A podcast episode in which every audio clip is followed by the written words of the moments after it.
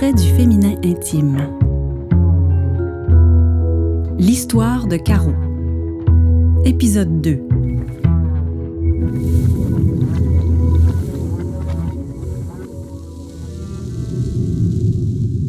Mais une fois que j'y ai goûté, j'ai vite aimé faire l'amour. Même si j'avais pas d'orgasme. J'aimais être avec l'autre, lui procurer du plaisir. Ça me nourrissait. Ça m'a pris quelques années et quelques partenaires avant d'apprivoiser la pénétration puis de réaliser que j'étais vraiment clitoridienne. C'est un amant qui m'avait caressé, stimulé avec ses mains. Et là, j'ai vraiment eu un plaisir très, très intense. C'était mon premier orgasme. J'étais tout étonnée. J'ai compris que c'était ça, jouir. Je venais de découvrir comment mon corps fonctionnait. Après, j'ai beaucoup expérimenté avec la masturbation. Cet homme-là m'avait éveillé à quelque chose de nouveau. Parce qu'avant, je me touchais, je me caressais, mais j'arrivais jamais à l'orgasme. Et là, je venais de trouver l'endroit magique. C'est le mot magique. Parce que toujours disponible, toujours là pour moi. Avec mon amant actuel, on fait des choses qui n'est pas souvent explorées. Lui a expérimenté la sexualité à cet âge, euh, au début de la vingtaine, parce que c'était vraiment quelque chose de tabou puis de malsain dans l'éducation qu'il a reçue de ses parents. Mais moi, je le trouve très doué. Je dirais même euh, talentueux. Le jour où il m'a avoué qu'il n'avait pas souvent fait de cunilingus ou de 69, j'étais super surprise parce qu'il était tellement à l'écoute, tellement sensible à tout ce qui se passait. C'est un homme caméléon. C'est ce qu'il dit. Moi, je me considère comme une femme sensuelle.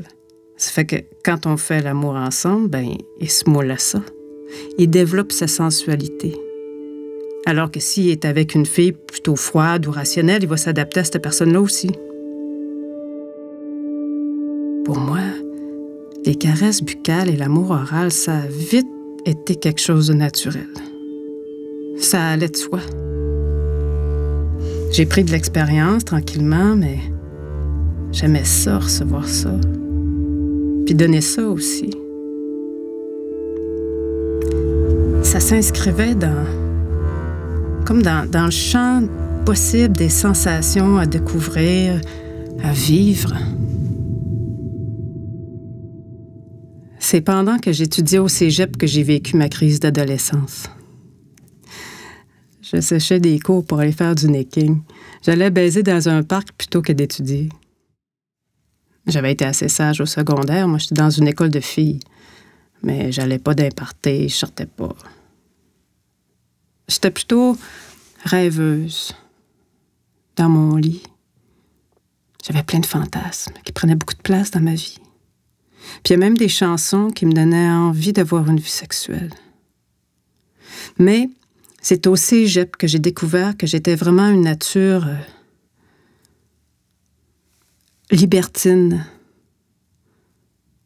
J'aimais ça me promener, butiner. J'avais envie d'avoir deux, trois partenaires en même temps. Puis tout ça, ben, je l'ai vécu pleinement. J'étais de nature sensuelle, charnelle. Puis j'avais envie d'avoir du plaisir. J'étais une fille plutôt timide, mais quand une personne m'intéressait, j'arrivais à lui dire des avances et à lui manifester mon intérêt. En général, j'arrivais assez simplement à avoir une relation avec le gars que je voulais. Pendant cette période, où j'avais un mode de vie libertin, j'ai rencontré mon mari. Faut que j'avoue que j'ai eu de la pression de mes parents. Il pensait qu'il était temps que je m'engage sérieusement. Ouais, moi, j'ai accepté de bon gré de vivre l'expérience de l'exclusivité parce que j'avais envie d'expérimenter ça aussi. Ça énervait mes parents que j'aie plusieurs relations en même temps, que je cherche pas la stabilité avec un partenaire. Ben, je restais chez eux, c'est... ça se comprend. Ma mère aimait pas mes choix de vie. D'autant plus que j'assumais pas toujours ce que ça incombait. Je me protégeais pas. Ça fait que ben, je suis tombée enceinte, puis euh, ben, j'ai décidé que je gardais pas l'enfant. Puis je l'ai pas dit à ma mère.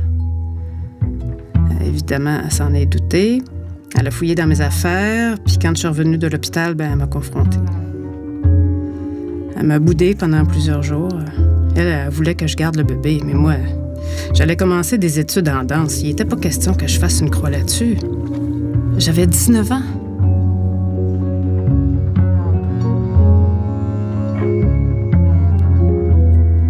Nu, une réalisation de René Robitaille et des musiques originales d'Étienne Loranger. Interprétation Nadine Walsh.